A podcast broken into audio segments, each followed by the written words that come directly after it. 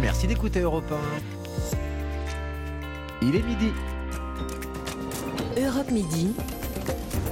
Raphaël Delvolvé. Bonjour à tous, il les a entraînés jusqu'au bout de la nuit, jusqu'à l'insomnie, le second volet du paquet pouvoir d'achat adopté à 4h du matin tout à l'heure dans une ambiance franchement mouvementée, houleuse. Pour ne vous donner qu'un exemple, les députés Rassemblement National n'ont pas participé au vote final. Ils ont pris la poudre d'escampette. L'une d'elles est avec nous, Edwige Diaz, députée de Gironde. Face à elle, tout à l'heure, dans le débat d'Europe Midi, Prisca Tevno, députée de la majorité présidentielle, députée Renaissance des Hauts-de-Seine. Elle défendra ce texte très attendu et adopté, donc, avec quelques entorses au projet initialement présenté par le gouvernement au nom du compromis devenu incontournable dans cette drôle de législature. Une question à laquelle nous répondons également dans Europe Midi, le coût humain et financier des opérations contre les incendies de Gironde. Il a fallu mobiliser beaucoup de personnes et de matériel. Europe 1 vous livre son estimation. Et puis, tous derrière les Bleus avant leur demi-finale de l'Euro de football ce soir, elles affrontent l'Allemagne pour tenter de décrocher leur première finale internationale. Il y aura match. Bienvenue à tous. Europe 1 Nos élus, nos gouvernants nous demandent de réduire notre consommation d'énergie et pourtant la lumière était encore allumée à 4 heures du matin cette nuit à l'Assemblée nationale. Au beau milieu de la nuit, les députés ont voté en première lecture le projet de loi de finances rectificative, second volet du paquet pouvoir d'achat. Bonjour Jacques Serret. Bonjour. Ce PLF, comme on dit, accorde 44 milliards de crédits. Oui, 4 jours, 4 nuits de débat houleux à 3h47 ce matin. Les parlementaires ont procédé au vote de ce projet de budget rectificatif pour 2022 pour 293 contre 146. L'Assemblée nationale a adopté ce projet de loi. Adopté avec le soutien des Républicains, Véronique Louvagie, députée LR, s'en explique.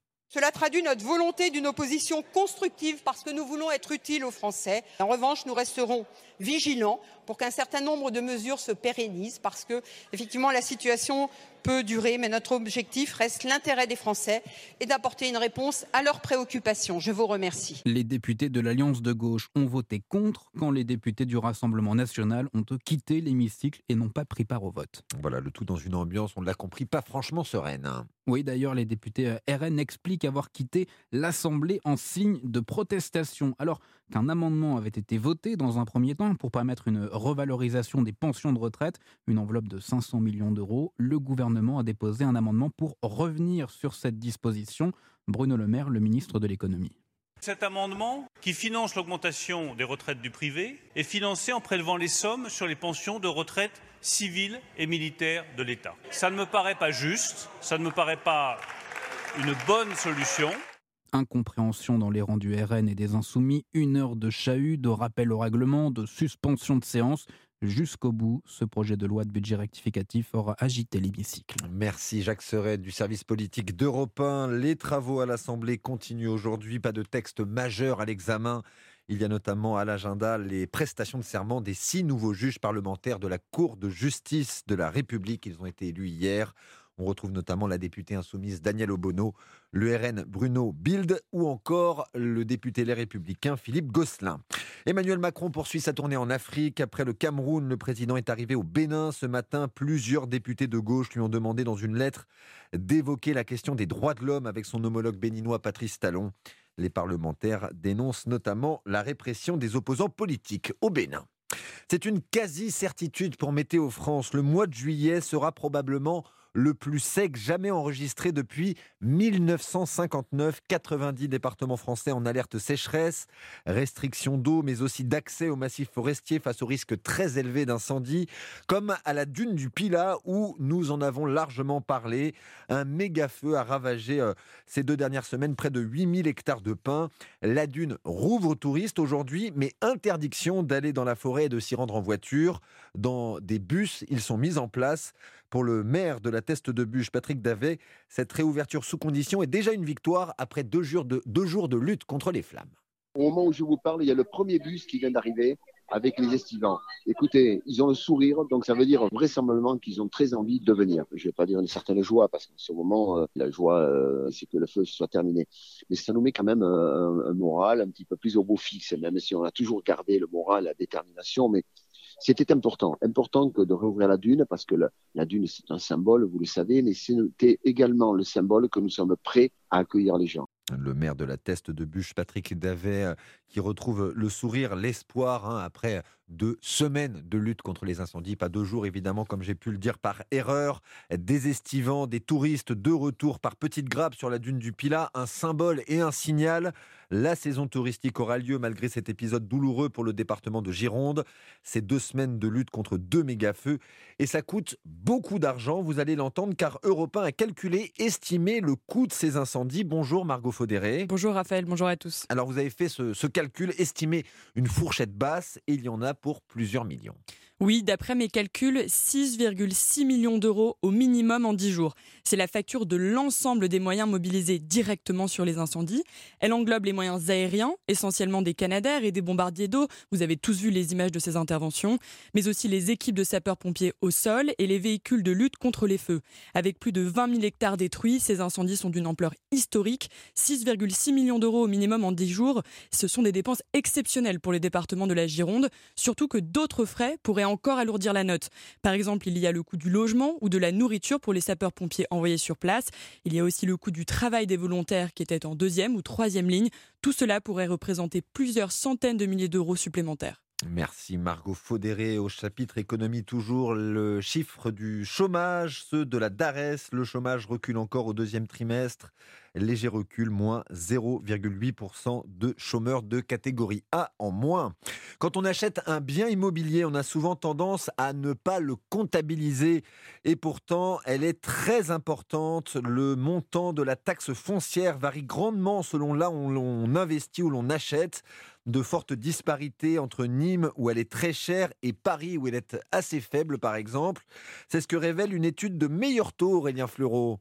Oui, cela peut aller du simple au double hein, selon les villes. Le coût moyen, c'est 105 euros par mois dans les 20 plus grandes villes de France, soit 4 euros de plus sur un an, avec effectivement des disparités assez nettes. C'est à Nîmes ou à Angers que vous paierez le niveau de taxe foncière le plus élevé, environ 1550 euros par an. Et puis en fonction du prix de l'immobilier et du montant de votre investissement, eh bien cela peut ajouter l'équivalent d'une à deux mensualités par an, euh, comme c'est le cas par exemple au Havre ou à Saint-Étienne.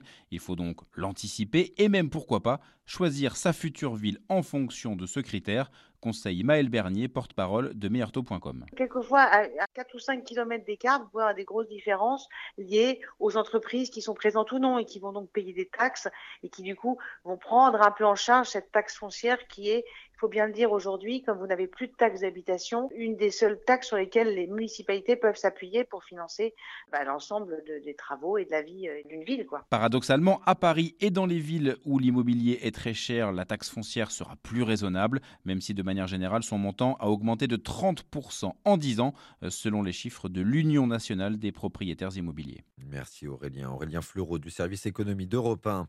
C'est à retenir également la suspension de RT France, la version française de Rochatoudé, confirmée par la justice européenne. Cette interdiction temporaire de diffusion dans l'Union européenne ne remet pas en cause la liberté d'expression, dit le tribunal de l'UE. RT France va faire appel. Réaction de Moscou qui dit vouloir entraver le travail des médias occidentaux. L'actualité sport avec évidemment nos footballeuses, nos bleus en demi-finale de l'Euro ce soir en Angleterre, France-Allemagne à 21h. Une première pour elles dans un championnat d'Europe. Ce soir, les joueuses de Corinne Diacre affrontent un très gros morceau, la Mannschaft, une, euh, équipe épouvantail comme on dit, hein, Cyril de la Morinerie. Oui, l'Allemagne, c'est le Brésil du foot féminin. Double championne du monde et huit fois vainqueur de l'Euro. Depuis le début de la compétition en Angleterre, la Mannschaft n'a pas encaissé un but et en a inscrit 11. Mais les Bleus, qui avaient été éliminés il y a 7 ans en quart de finale de la Coupe du Monde par les Allemandes, sont revanchardes. La capitaine Wendy Renard, qui était sur le terrain à l'époque, ne laissera pas passer sa chance. C'est sûr que c'est une grande nation et que par le passé, on a toujours dit la supériorité allemande. Après, il n'y a pas de complexe à, avoir. On est en demi-finale. Ça va être difficile, ça va être un combat. Donc euh, voilà, il faudra juste jouer avec nos qualités. Je pense qu'elles ne sont pas non plus contentes de nous jouer. Mais France-Allemande, c'est toujours euh, des gros matchs et c'est tout ce qu'on aime. Les Françaises ont eu deux jours de récupération en moins que les Allemandes, mais elles sont déterminées. Elles voudront être plus efficaces qu'en quart de finale où elles avaient dû attendre les prolongations pour se qualifier. Après Rotterdam, c'est dans un stade deux fois plus grand à Milton Keynes que les joueuses de Corignac affronteront les redoutables Allemandes, une ville située à seulement 1h30 de Londres où se déroulera dimanche la finale. Cyril de la Morinerie, France-Allemagne, demi-finale de l'Euro euh, féminin, c'est ce soir à 21h. On suit de près euh, ce que va dire la, Fédération française de football. C'est elle qui a le sort de Bordeaux entre ses mains. Les Girondins vont-ils jouer en Ligue 2 l'an prochain? C'est étrange à dire, mais ce serait une victoire pour le club au scapulaire les Girondins de Bordeaux menacés pour des raisons financières de jouer en national en troisième division. Tiens, on parlait de la taxe foncière. Lui voulait sans doute payer moins d'impôts en prenant contact avec un lord irlandais, mais l'acteur Danny Boone s'est fait arnaquer. Le lord en question était un faux et il a perdu 6 millions d'euros. Les précisions d'Élodie Goulesque à Londres. Une fraude élaborée, c'est ainsi que l'avocat de Danny Boone a qualifié dans la presse irlandaise l'arnaque dont a été victime l'acteur. Sur les conseils d'un proche, le réalisateur français a confié son argent à Terry Balls, un vrai faux lord irlandais. Ce dernier a fait croire à l'acteur qu'il était héritier d'une société familiale centenaire et l'a convaincu de lui confier plus de 2 millions d'euros pour l'entretien de son yacht. En juillet dernier, Terry Barnes explique à Danny Boone qu'il peut investir son argent dans un fonds d'investissement avec un taux d'intérêt de plus de 3% et exonéré d'impôts. L'acteur effectue donc un second versement de 4,5 millions d'euros. C'est finalement grâce à une source anonyme que Danny Boone se rend compte de l'arnaque dont il a été victime. Depuis, l'affaire est devant la justice irlandaise. Terry Barnes, lui, nie les faits, mais ses avoirs ont été gelés en attendant une décision du tribunal. Au total, Danny Boone aurait perdu 6,7 millions d'euros dans cette affaire. Elodie Goulesque, correspondante d'Europe 1 à Londres. La météo. Bonjour Valérie Darmon. Bonjour Raphaël, bonjour à tous. Le pays est ensoleillé aujourd'hui. Ensoleillé tout simplement. On n'a pas grand-chose à signaler, à part sur la moitié nord, un ciel toujours plus variable qu'ailleurs. Le ciel qui se voile par l'ouest à partir de maintenant jusque sur la région parisienne. Et le vent de nord-est qui se lève sur le littoral de la Manche aux alentours de 50 km/h. Sur les deux tiers sud, le soleil qui brille magistralement. Seules quelques averses orageuses se déclenchent sur les Alpes du Sud et le relief corse au fil des heures. Mistral et tramontane qui baissent en intensité, mais le vent d'ouest qui reste sensible en journée sur les côtes de Provence et entre Corse et continent à 60 km/h en rafale. Et j'en entends beaucoup qui se plaignent d'une certaine fraîcheur. Est-ce que les températures baissent réellement Fraîcheur au nord, oui, bien sûr. Fraîcheur. On est dans les normales de saison, faut pas exagérer non plus. Hein. Les maximales sont comprises entre 20 et 24 degrés près des côtes de la Manche, 24 à 30 sur le reste du pays, jusqu'à 30 à 35 dans le sud-est et les températures qui remontent la semaine prochaine. Donc, faut en profiter. Là, c'est respirable. Vous en voulez quelques-unes ou pas? Des, valeurs 35 à Nîmes, 32 à Embrun. 30 à Carcassonne, à Paris 26 degrés et 22 à Caen. Merci Valérie Darmon, les, les prévisions euh, météo.